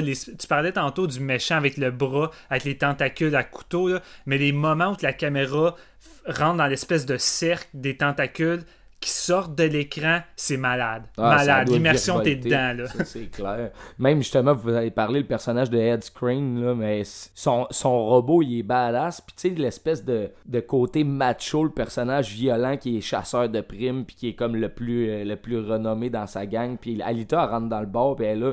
Ok, mais je vous pogne toutes, là, je vous emmerde un par un, puis elle lui calisse toute une volée. Puis c'est quand le, le gros bonhomme avec le bras qui arrive, que là, ça se gâte un peu, mais quand même, tu le sais qu'elle c'est comme la, sa destinée, puis là, t'en apprends un peu plus par la suite par rapport à ça, mais son personnage est fait pour régler des problèmes. On donne-tu nos notes, puis on dit qu'on est rendu dans une section spoiler, parce que là, je sens qu'on est rendu sur le bord d'être... GF, euh, c'est quoi ta note? Ouais, pas loin du 4 sur 5, là. Je, me disais 3.5, mais en, en, parlant déjà là, on dirait que l'excitation me revient. C'est pas loin du 4. Toi, Steven? Logiquement, si on m'assure qu'il va y avoir une suite, parce que c'est une c'est un des premiers volets d'une franchise qui installe les bases puis qui prépare une suite qui me donne autant envie de l'avoir cette suite-là. Fait faut que les gens aillent le voir parce que je la veux. J'ai eu la même pensée, genre j'ai le film a fini puis j'étais fru, j'étais là fuck, il n'y aura pas de suite. non, non seulement je veux la suite, mais si en plus il faudrait que la suite soit réalisée par James Cameron. Là là, on serait en big deal. Fait OK, mettons là, que le film euh, est confirmé, puis que la suite est confirmée, puis que euh, c'est réalisé par Cameron, j'irai avec un 3.5 sur 5 parce qu'il y a quand même une couple de défauts qui, qui sont bien présents, puis c'est quand même un, un film qui installe les bases globalement, puis tu le ressens là. Mais si la suite n'existe pas, je vais y aller avec un 4 parce que j'ai eu beaucoup de fun, puis il y a beaucoup de qualité aussi. Mais je lisais, puis euh, mettons, euh, côté box-office, puis tout, moi je suis pas un gars ben, ben de, de, chiffres par rapport à ça, mais il disait que pour que le film soit legit rentable, il fallait qu'il fasse pas loin de 500 millions. Marc, toi, tu connais un peu plus ça, mais par rapport à, son premier week-end nord-américain, c'est qualifié comme un flop pratiquement. Ben, dans le, dans le fond, ce qu'il faut que tu te dises quand tu regardes le box-office, c'est que, un, le, dans le fond, le chiffre que tu vois, il y a juste une partie qui retourne au studio. Mettons, aux États-Unis, t'as 50% du box-office total d'un film qui va aller dans les poches du studio parce que quand tu t'achètes un billet, ton cinéma, il fait de l'argent aussi. Puis le distributeur, il fait de l'argent ah, aussi. Fait qu'il y a, il y a ça qui fait que, faut que mettons que tu te rends à 500 millions, il y en a juste un pourcentage qui est dans les poches du studio. Faut aussi que tu te dises qu'en Chine, ça descend à 25%. Dans le fond, un billet vendu en Chine, c'est 25% de, du prix qui retourne dans les poches du studio.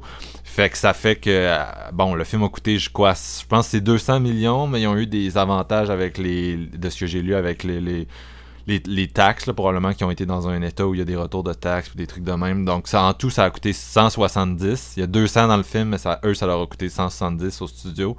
Puis euh, là, après, il faut que tu te dises qu'il doit avoir à peu près autant en, advertisement euh, pour, le, pour la promotion. Donc, effectivement, là, euh, ils vont avoir de la misère à s'en sortir. mais là À date, euh, euh, à travers le monde, il a rapporté au-dessus de 137 millions, si je me trompe pas. Puis la sortie en Asie, Chine, Japon, tout ça, ça s'en vient. Puis Ouais. je crois que ça, ça risque d'y donner un méchant, gros- méchant Ouais. gros coup de pouce. euh, Ouais, en considérant que l'histoire de base est pas mal plus connue dans ce coin-là, j'imagine. Ouais, c'est ça, c'est originaire du Japon. Donc, pour les fans, ça va être à surveiller. Le Japon, c'est sûr que c'est un c'est un marché qui peut faire euh, pencher la balance, euh, mais c'est pas énorme. La Chine, ça, c'est gigantesque. Donc, s'il fallait que le monde embarque puis trippe, parce qu'à l'époque, il y avait eu un- même un bon buzz pour Avatar, puis James Cameron est beaucoup connu euh, dans ce pays-là comme le réalisateur d'Avatar, justement. Donc, si on était capable de faire une bonne promo et tout, euh, tout en sachant qu'en ce moment en Chine il y a une espèce de méga succès de Wandering Earth, là, un film de, de sci-fi chinois qui, a fait déjà 600 millions au box-office local, Ouais, c'est fou. qui a été lancé il y a deux semaines au, euh, au Nouvel An chinois, puis qui, qui pourrait comme buster ce film-là. Bref, en tout cas, ça fait beaucoup de... Je me sens comme Julien, euh, Julien Bernatchez euh, à box-office Ouais, en ce moment. vrai. Je j'ai pas écouté l'épisode sur Alita, mais je suis peut-être même en train de redire des trucs qu'il a dit. Mais euh, euh, donc euh, oui, c'est, à voir beaucoup de trucs à surveiller. D'ailleurs, en fin de semaine, ce qu'on a vu, c'est quand même un bon un bon maintien de jour en jour pour le film. Moi, je pense que c'est un film qui, comme la plupart des Cameron, pourrait bénéficier d'un bouche à oreille sans dire que ça va devenir un avatar parce que je sais pas si les gens s'en souviennent, mais Avatar, sa première fin de semaine, c'était pas glorieux. C'était comme 50 quelques millions, si je me trompe pas, 63, je pense. Puis c'était un film qui a fini par en faire euh, 700, 780. Genre, Ouais, Il est c'est resté complètement. longtemps au cinéma aussi. Oui, c'est ça. Puis, tu sais, la deuxième fin de semaine, il a fait plus de cash la première fin de semaine parce que le monde se sont dit, Chris va le voir. Euh, c'est, une expérience incroyable, c'est de la folie. Puis, ça a monté au lieu de descendre. Alita, je pense pas qu'il peut monter nécessairement, mais je pense Aussi que. haut, mais. Je pense qu'il peut quand même. euh, je, sens, je sens quand même que les gens qui l'ont vu ont trippé. Fait que d'après moi, il peut avoir un, minimum là, de bouche à oreille. Puis de, de- ce podcast en est, en est en partie. On essaye. Ma note, moi, ce serait euh, entre vous deux. Donc, euh, j'ai arrondi à 4 sur Letterboxd pour ceux qui me suivent là-dessus. Euh, mais je suis entre les deux. Donc, un 7.5 sur 10. Je suis- on a tous les mêmes défauts. hein. Euh, c'est un peu trop court pour la quantité de personnages puis de trucs qui sont présents. Ça aurait été juste. Ça aurait juste dû être un peu plus long pour développer un peu plus chaque chose. C'est ma perception, mais je suis- je. C'est ça, c'est quand même très orienté sur sa protagoniste qui est tellement euh, un personnage que j'ai adoré, puis les scènes d'action, le visuel, c'est tellement le fun que, regarde, c'est ça que je veux c'est ça que je veux d'un blockbuster. Puis tout le long, j'avais envie d'envoyer chier Marvel pour son cynisme de merde, pour ses visuels dégueux, puis de leur crier c'est de même qu'on fait un vrai blockbuster. Et euh, c'est ça, c'est pas mal, c'est c'est le meilleur film de Rodriguez depuis je sais même plus quand, peut-être de Ah, Faculty. c'est d'un autre côté, c'est peut-être le moins bon projet de James Cameron depuis Piranha 2, mais pour moi le, le moins bon le moins bon projet de, de, de Cameron, c'est meilleur que probablement n'importe quel blockbuster qui va sortir d'ici la fin de l'année. Je- ça me surprendrait pas que ce soit mon blockbuster préféré de, de 2018. Là, je- j'a- j'assume totalement ce statement. Il y a Godzilla qui s'en vient. moi, Moi, tout, je suis comme, ouais, j'ai tellement hâte. Ah non, non, non. Écoute, je, je, je l'attends Godzilla, là, mais je me connais. je- Celui-là, je pense pas qu'il va être battu. Ben écoute, si Godzilla peut offrir le même genre de spectacle avec euh, peut-être euh, des personnages plus fouillés, ça pourrait être intense. Non, c'est ça, c'est ça. Mais en tout cas, ça, c'est un. Ça, c'est un cas de 200 millions, mais tu le vois à l'écran. Il y a des films que tu Ouais. ne vois pas tant que ça, le 200 millions. Ici, tu as l'impression que chaque pièce a été euh, investie à la bonne, euh, à la bonne place. Puis, hey, sans, sans vouloir m'éterniser encore sur Marvel, mais ce qui me fait chier, c'est que t'as des films de Marvel qui pas loin de durer 3 heures, puis ils éternisent, ils éternisent une intrigue mince, mince comme une feuille de papier. Tu sais, tout ce que t'attends, c'est la confrontation, c'est tout. Amène-les, mais les personnages, les personnages s'éparpillent un peu partout, vont chercher euh, une clé ou un élément pour arriver à la confrontation. Fait tu sais, rien de forcément... euh, très gras, pas beaucoup de viande. Tandis que là, on a tellement de viande, tellement de gras, mais pas assez de temps, ça me fait chier. Ouais. Est-ce que ça me fait chier? Ah, c'est le fun, mais c'est le fun en même temps d'avoir un film qui te laisse avec le goût d'en savoir plus, qui te laisse justement avec l'impression d'en avoir trop à dire. C'est un défaut aussi, là, je, je l'assume, mais c'est un défaut que moi je pense que j'aime plus. tu sais, Ouais, non, je comprends. l'impression que c'est pour ça qu'on la veut la suite, c'est parce qu'il nous laisse tellement sur un cliffhanger de 1. puis de, sur un, aussi un, un cliffhanger émotionnel que, dont on parlera. Bon, on est rendu en section spoiler, là, donc la mort d'Hugo, la double mort d'Hugo. Ça, j'ai trouvé ça Ouais, génial. Il tue deux fois Hugo. Et tu sais, c'est- je dis génial, mais tu sais, sur le coup, ça m'a vraiment ému, là, surtout de le vivre à travers le personnage de Alita qui, qui en souffre énormément, puis c'est vraiment bien Mm. rendu. Mais après le coup, je me disais, garde, c'est. à- à- quand tu juste écouté des Marvel qui sont genre gênés de tuer un personnage, euh, excluant Avengers 3 parce qu'on sait pas exactement comment ça va, ils vont, qu'est-ce qu'ils vont faire avec tout ça là, mais tous leurs autres films, ils, sont gênés de tuer des personnages secondaires. Puis là, là, ils tuent Hugo deux fois. Puis en tout cas, il, il se passe des trucs dans ce film-là. Il est pas gêné d'y aller. euh. La première scène de mort de Hugo, tu sais, ça laisse vaguer qui finalement il se fera peut-être pas tuer. Puis dans ma tête, j'étais comme, vas-y, fais-les. C'est ça que je veux, pas parce que je souhaite que le personnage meure, mais je le veux. je veux ressentir de quoi de même dans un blockbuster. Puis tu sais, ça l'arrive. Puis après, t'es comme, oh non, finalement, va le sauver. Fait que j'étais semi-déçu. Puis là, la deuxième scène arrive. Puis là, il meurt pour de vrai. Puis je suis comme, OK!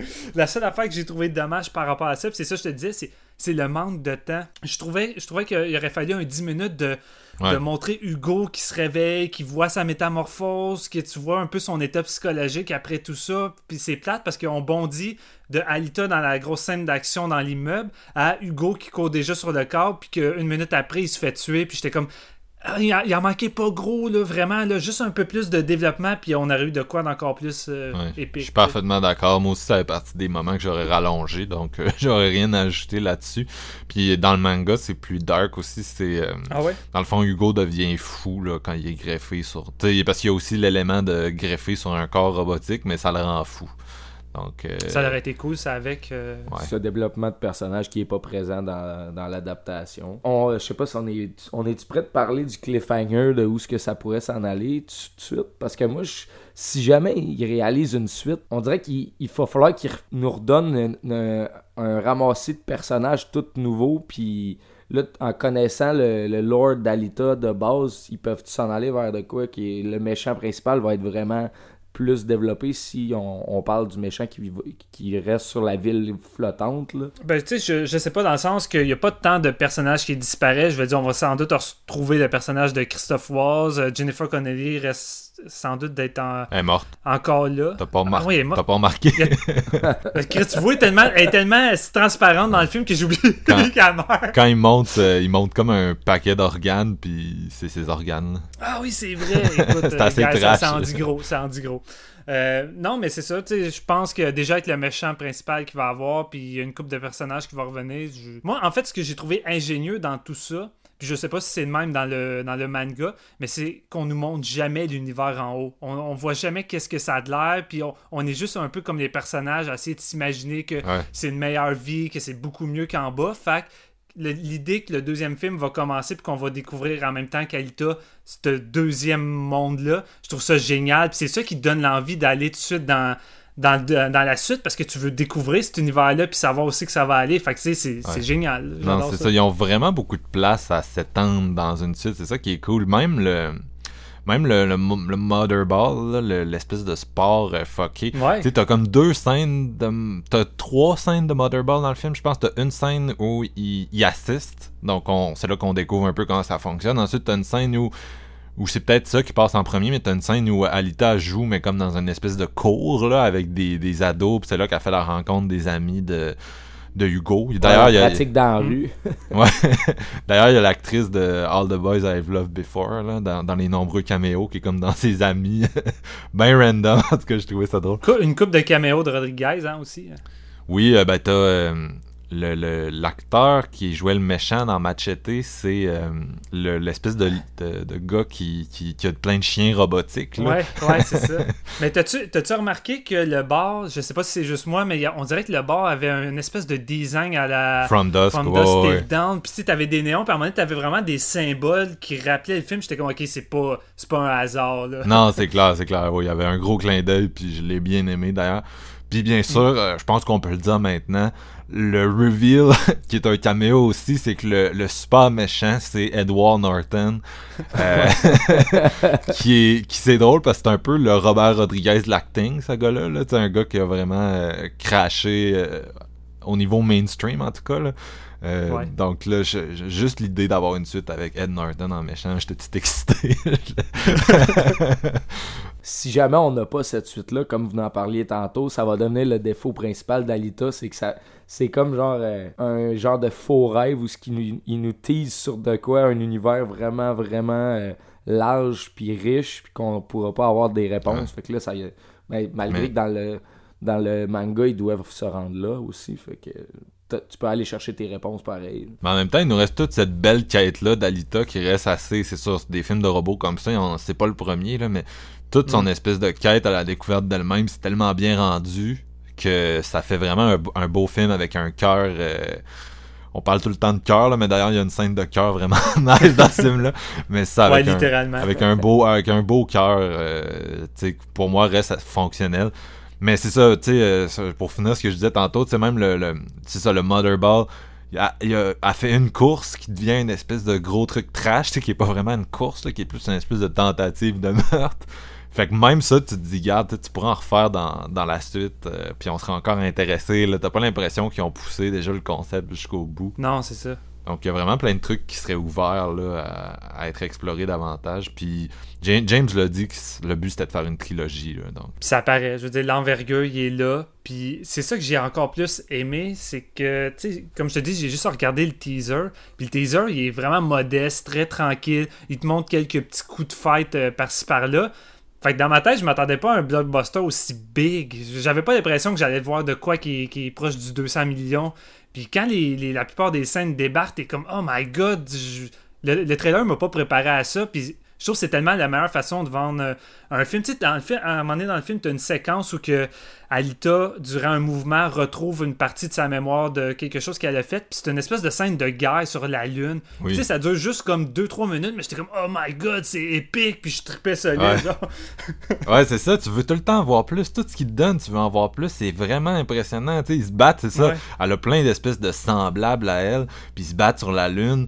Puis, euh, crime. J'aurais quasiment le goût qu'ils fassent un film avec ça aussi, tu sais. C'est, c'est fou. Puis d'ailleurs, moi, c'est un truc qui était drôle, c'est que, tu sais, il y avait tellement d'espèces de secrets autour de la ville euh, que t'as dit, Steven, qu'on voit pas, là. Euh, Zalem, que je pensais que c'était tout ces du monde comme elle qui habitait sur cette sur cette planète-là, mais finalement, c'est suggéré que non. Là. Mais il y avait plein de trucs qui étaient possibles, puis j'étais vraiment curieux là, de. Ouais, ben ça, c'est un des aspects qui me plu dans cet univers-là, c'est que la ligne entre les, la, machine et l'humain est comme vraiment mince, là, qui est-ce qui est pas humain, puis qu'est-ce qui l'est, euh, qu'est-ce qui l'est réellement, tu sais? Je veux dire, pratiquement chaque personnage que tu rencontres dans le film, tous ceux qui vont chez le docteur ont une partie d'eux qui, qui est comme robotisée, puis t'as des T'as des robots qui semblent avoir une partie d'eux qui sont humains, euh, humains littéralement. Fait tu sais, j'ai l'impression que il y a comme une fine couche euh, qui parsème le film par rapport à ça, à te faire douter de, de, de qu'est-ce qui peut être réellement. Tu sais, même à un moment donné, je pensais qu'Hugo, peut-être qu'il était pas réellement 100% humain Ouais. là, à ce point-là. tu sais. Fait que je trouve ça cool un peu comme, euh, comme thématique. là. Non, c'est ça, ça joue beaucoup avec ça. Ça joue beaucoup avec ça. Puis, euh, un des trucs aussi qui serait cool d'avoir une suite, c'est qu'on le sait, James, c'est pas mal le king des suites, là. Tu sais, c'est... Ouais. Si Alita Bigger. 2 est à, Termin à, à, à, à, à Alita, ce que Terminator 2 est à Terminator, c'est comme, ok, merci, je le veux. Je suis très down. Ouais, surtout avec James derrière la caméra, là, je pense que. Puis tu sais, c'est pas impossible, là. Je veux dire, il, il a fini ses avatars, là. Fait qu'il pourrait prendre le temps de réaliser cette Mhm. suite-là. là. Oh, oui, ça, Puis ça lui tient tellement à cœur comme projet, je vois pas pourquoi il ferait, qu'il ferait pas, parce que je pense que c'est une des grosses forces aussi, c'est que dans ce projet-là, t'as pas la sensation de regarder un film de studio qui tente de, de, de, marcher puis faire du cash. Tu sens que c'est un projet beaucoup plus personnel. Tu sais, je veux pas, je veux pas aller, euh, aller dire que c'est pratiquement un film d'auteur, mais t'as vraiment une partie de Cameron qui est dans, qui est dans tout le projet. Ça se ressent tout au long du film, puis je pense que c'est ça souvent qui manque, euh, qui manque dans les groupes blockbusters, un peu de Mhm. un peu c'est con on va le dire souvent mais un peu de cœur là c'est ça qui manque Non, Parce que, excuse, euh, Marc, mais dans, je- tu sais, tantôt, vous parliez de, voyons, de comment, comment Hugo, il meurt deux fois, puis que je je voulais juste mettre l'emphase sur le combien de retournements de situation, puis de, de, de twists qu'il y a dans ce film-là. Mais mettons, là, on, on parle de cœur, d'amour, de quête, puis tout ça, mais il y a beaucoup de trahison aussi dans ce film-là. Euh, tu sais, mettons la trahison de, de- d'un gentil à un gentil qui est Hugo qui vend, qui, Ouais. qui- qui va chercher justement des pièces sur des cyborgs. qui- ça, ça va blesser. euh, euh, voyons, Alita, puis t'as aussi des méchants qui. qui qui, voyons, qui tra- Ouais. Je, cherche. Ouais, qui trahit. Mais tu sais, je veux trahit dire, des le film, méchants joue, aussi, le film joue vraiment bien la carte de, de camoufler un peu les intentions euh, véritables des personnages. Puis tu sais, même qu'au point que le personnage de Christophe, quand il est représenté pratiquement comme le Jack Ripper Ouais. qui sort la nuit pour Ben aller tuer, oui. tu sais, logiquement, je serais supposé de me dire, ben, je sais bien que c'est pas vrai, puis ça va être d'autres choses, mais j'y crois pareil que c'est lui, le Jack Ripper, sur le coup. Fait que, tu sais, le film réussit, pareil, à te duper avec des éléments qui sont clichés, si on peut dire. Ah, le dire, fameux c'est- plan c'est- quand même bien sang fait. là, dans la porte quand elle le voit rentrer puis tout là, ça met justement l'emphase là-dessus pour Mm. te déjouer parce que mettons des les néophytes du ciné vont peut-être se, se faire avoir directement mais nous ça nous amène juste un élément où ce qu'on peut se dire ça s'en il va s'en va où avec ça tu sais il va-tu nous jouer un tour puis ça soit vraiment à lui ou l'inverse tu sais Non, c'est ça, parce que tu sais qu'en montrant ça, son but principal, c'est de te faire dire, OK, euh, c'est peut-être euh, Christophe. C'est vraiment le but, c'est de te tromper, mais je me suis fait duper, Chris. Euh, J'ai quand même cru Ah pendant un instant, malgré que c'était pratiquement impossible. Mais c'est ça, parce que tu le connais pas, ce personnage-là. Tu sais, tu rentres dans cet univers-là avec Alita qui se réveille, qui a pas de souvenir, qui comprend pas comment ça marche, puis toi, t'es pareil. Puis Ouais, tout le monde a l'air louche, là. tu sais, C'est vraiment un... C'est un univers, tu sais, je sais que les, certains fans du manga sont déçus parce que c'est moins euh, c'est moins Blade Runner que, que l'inspiration, mais moi, sincèrement, je trouve quasiment que cet univers-là est plus spécial en lui-même dans, dans le film parce que, justement, il est moins... On voit moins ses inspirations sur sa manche, tu sais, d'ultra-violence, puis de néo-noir et tout.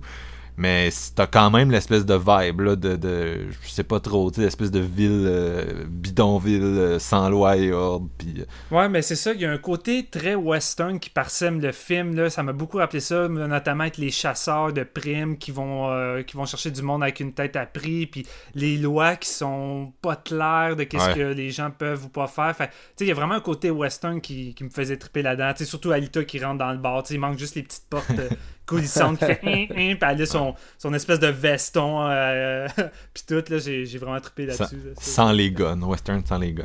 sans les guns, ben écoute, ça c'est c'est le genre de monde où que les arts martiaux remplacent les guns puis les couteaux, puis moi c'est le genre de monde qui me fait triper. Ah, c'est ça qui disait que les armes à feu sont proscrits dans ce monde-là, qui ont Ouais. juste arrêté. Puis tout. Ça l'amène quand même une dimension intéressante aussi à- à- au, euh, au monde qu'ils ont, qu'ils ont créé avec ça. tu sais.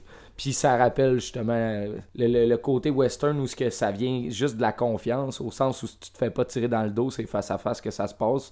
Sauf que là, c'est avec des outils, des, des, des espèces de, de trucs futuristes, d'arts martiaux, de, de combats à main nue. Puis, puis la violence, là, euh, désolé, mais je trouve que ça va quand même Ouais. loin euh, par rapport à son rating. Puis t'as une la séquence que l'ami de l'ami de Hugo se fait trancher en deux, j'étais crissement surpris Mhm. euh, que ça aille jusque-là. Puis même quand Hugo se fait renfoncer le doigt dans, dans l'épaule avec le sang qui gicle, j'étais comme, ok, le, Ah ouais. le film n'a pas peur de- de- d'avoir des couilles. là, Moi, la scène la plus violente et probablement la meilleure scène du film, tant qu'à moi, c'est celle où Alita se fait couper en morceaux. Là. On se le cachera Oh, c'est pas. mais genre, tout ce qui se passe là-dedans, un, la surprise qu'elle se couper en morceaux, puis genre, l'espèce d'effet que ça envoie, puis c'est très Rodriguez, là, tu sais, si vous vous rappelez, dans Sin City, il y a beaucoup de coupage en morceaux aussi, là, c'est Ouais. très, c'est très lui comme approche, là, même si c'est, très japonais aussi, là, le, le démembrement. Mais tu sais, elle tombe sur son bras, puis en tout cas, avec la musique, puis la façon que c'est joué, puis sa réaction aussi après, là, que tu sais, il reste un bras, mais il arrache l'œil, genre, puis elle s'en calisse. Le, le cocktail d'émotions qu'il réussit à créer, puis aussi la force, là, de, comme tu l'as dit, le- l'espèce de plan où elle, elle se jette sur lui au ralenti avec l'effet 3D et tout, c'était incroyable, c'était incroyable. J'étais- La- j'étais- J'avais la gueule à table, puis c'est pour ça que quand tu m'as dit que t'avais pas aimé ça, j'étais là, il est gelé sur l'acide. Non, mais c'est ça, la détermination de ce personnage-là est débile. Mm. Puis je pense que c'est- c'est ça qui fait autant la force, le côté badass puis déterminé, mélangé avec un, un aspect très naïf qui, Ouais. qui, rend, qui la rend tellement attachante. Toute la petite intrigue par rapport au petit chien. Là, même là, le petit chien, tu sais, je me dis, ah, elle va le défendre. Je pensais pas que le chien se ferait, se ferait buter. Puis là, elle prend, elle prend ses deux doigts, elle prend le sang du chien, elle se crisse ça sous les yeux comme une guerrière. puis elle récite sa phrase comme quoi elle va, elle va toujours être là pour combattre le mal. Puis je suis comme, Ok, go, lance-moi ton fight, là. Je suis très vas-y. Ah, c'était incroyable. Encore là, tu pour un film pour enfants, ça va loin, là. ouais, ouais, ouais, non, vraiment. Mais non, tu sais, c'est. Dit long sur ce film-là. Tu sais, tu y vas, pis t'es comme pas sûr à cause des posters avec des têtes flottantes, puis parce que le, le, le score sur Rotten Tomato était pas très bon. Puis tu sais, j'étais devant le cinéma, puis je regardais l'affiche, puis c'est Alita qui se met comme du sang dessous de l'œil. Puis tu sais, ça veut rien dire pour moi, mais quand j'ai réalisé qu'elle se mettait du sang de petit chien en dessous de l'œil. Je, je vous réalisez même pas à quel point j'étais primé. J'étais comme, oh my god. Là. Le, ouais, j'ai eu le même feeling. Genre la créature la plus innocente de la Terre, tu sais, puis ils font exprès pour faire le build-up. Genre, elle se met le sang dans la face, puis elle est comme, on va se battre. Puis là, genre, t'es comme, tu sais, c'est du Cameron, là. C'est un gars qui est fleur bleue. C'est fleur bleue. C'est il peint avec des couleurs tellement primaires, ce gars-là. Je sais pas comment faire une métaphore autrement, mais tu sais, il est en rouge, il est en bleu, il est en jaune, il est comme un, enfant, mais puis les sentiments dans ses films sont tout le temps vraiment purs et simples, mais en même temps, il mm. réussit avec cette simplicité-là à créer quelque chose d'exceptionnel. Puis je le dis à toutes les fois qu'on parle d'un de ses films, mais je pense sincèrement qu'à toutes les fois, il réussit ce même manège-là de, de, de rendre facile ce qui, ne l'est pas. Genre, ça a l'air facile. Non, c'est vrai. Puis tu sais, c'est ça qui arrive avec Avatar aussi. Les gens avaient beau sticker sur le fait que oh, c'est pas Qantas, ça ressemble à l'autre euh, film d'animation que j'ai oublié le nom, que c'est c'est identique, puis c'est très ça révolutionne rien niveau scénario, c'est prévisible tout ça, mais Cameron arrive malgré le côté prévisible ou le côté stéréotype des personnages à te faire aimer, ben à te faire juste à triper puis à, rentrer dans cet univers-là. Je veux dire, c'est pas n'importe quel réalisateur qui peut arriver à te faire pénétrer dans son univers avec une formule aussi pré-marchée. Je veux dire, tu donnes ça entre les mains d'un autre, puis euh, tu vas sortir de là, tu vas dire c'est de la crise de booze. Mais Cameron, il arrive à faire de quoi avec tout ça.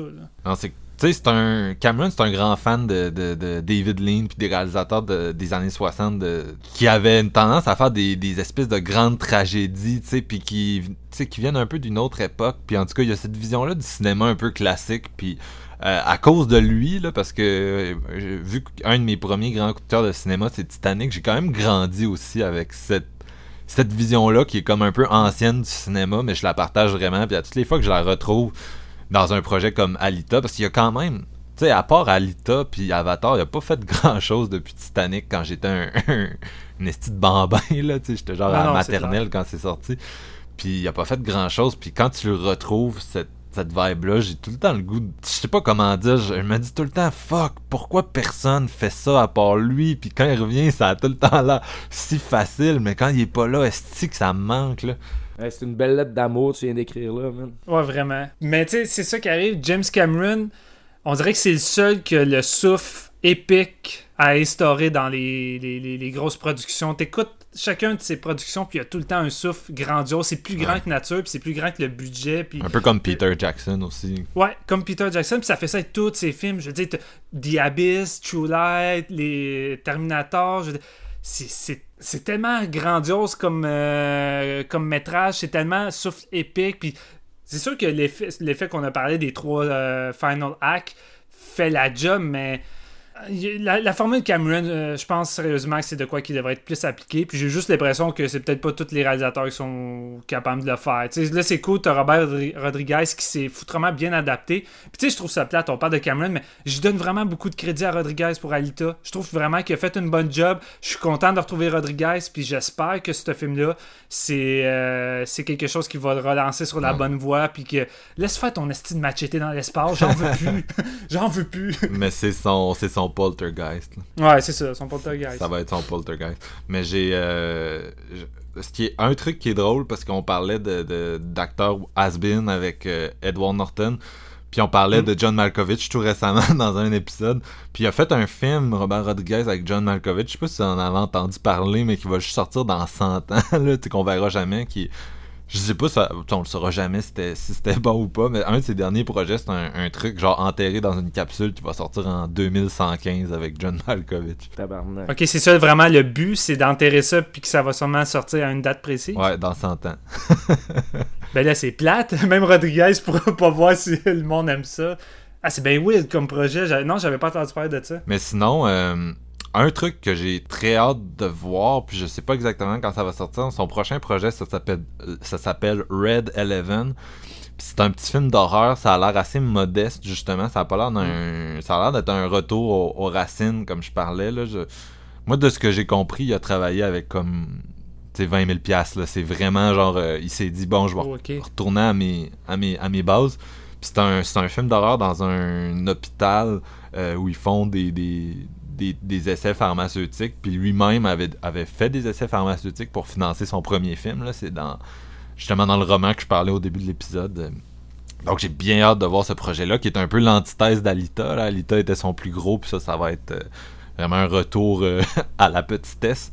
Mais non, euh, ouais, très réussi Alita, même si c'est comme. C'est vraiment une synergie entre deux, deux grands.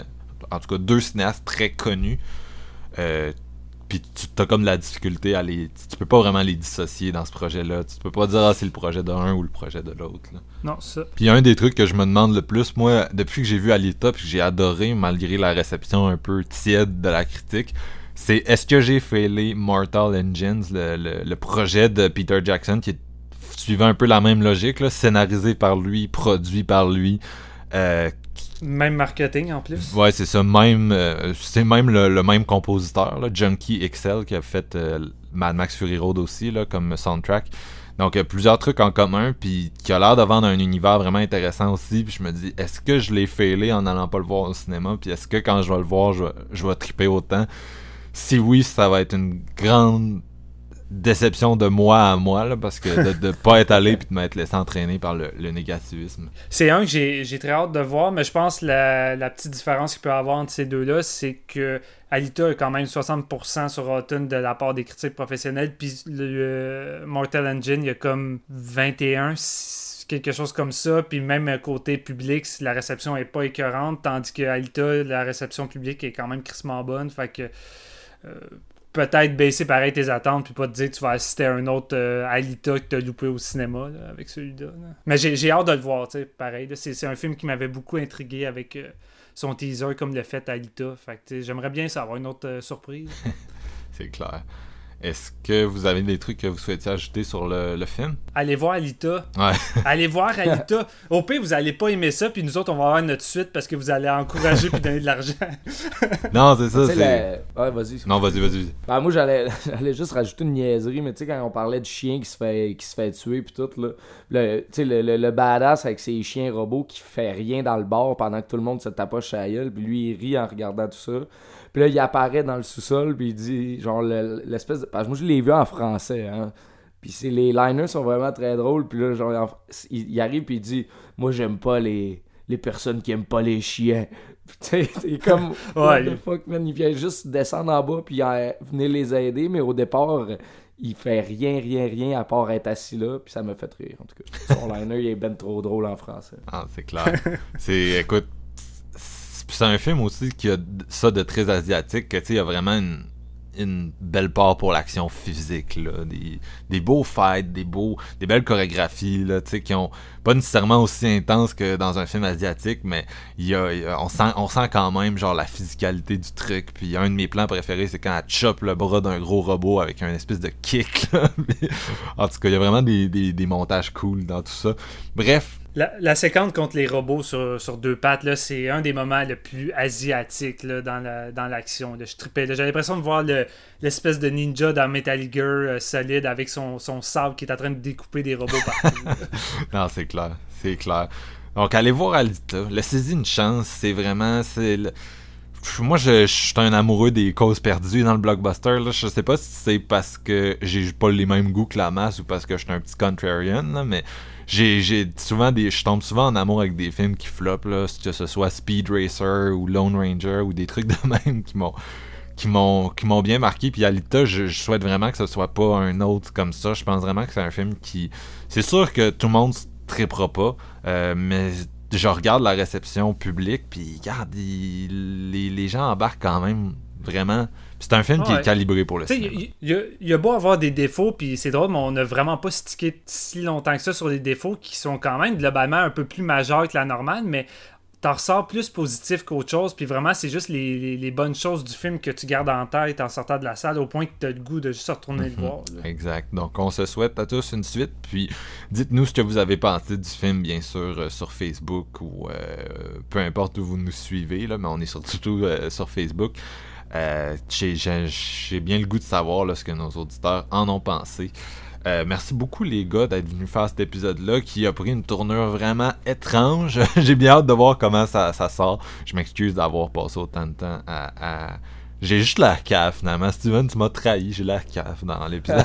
T'as l'air- non, t'as l'air, t'as l'air d'un gars qui veut défendre son film, puis crime, c'est ça que je voulais. Tu sais, surtout tu commençais en premier, tu pouvais pas euh, passer 5 minutes sur le film, puis après me passer le, le, le- le- le micro. ou ça. En tout cas, merci beaucoup. C'était bien intéressant quand même comme discussion, même si ça n'a pas pris les- le, le chemin escompté. Ouais, Yeah. c'était le fun. On va se laisser sur une tune de Dua Lipa qui a été sacrée l'année, euh, la, l'année, la semaine passée, révélation de l'année aux Grammys, et c'est elle qui a composé la chanson thème de Alita qu'on peut entendre au générique. C'est pas celle-là qu'on va aller écouter, par contre, c'est euh, Want To.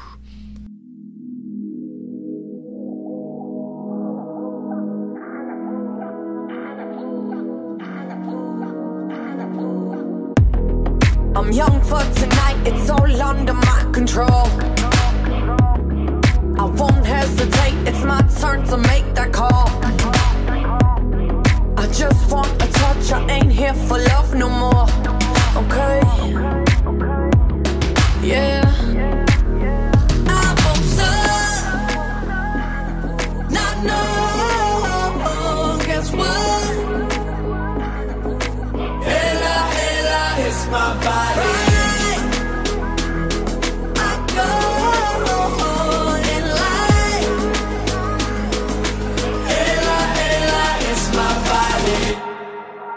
if I want to.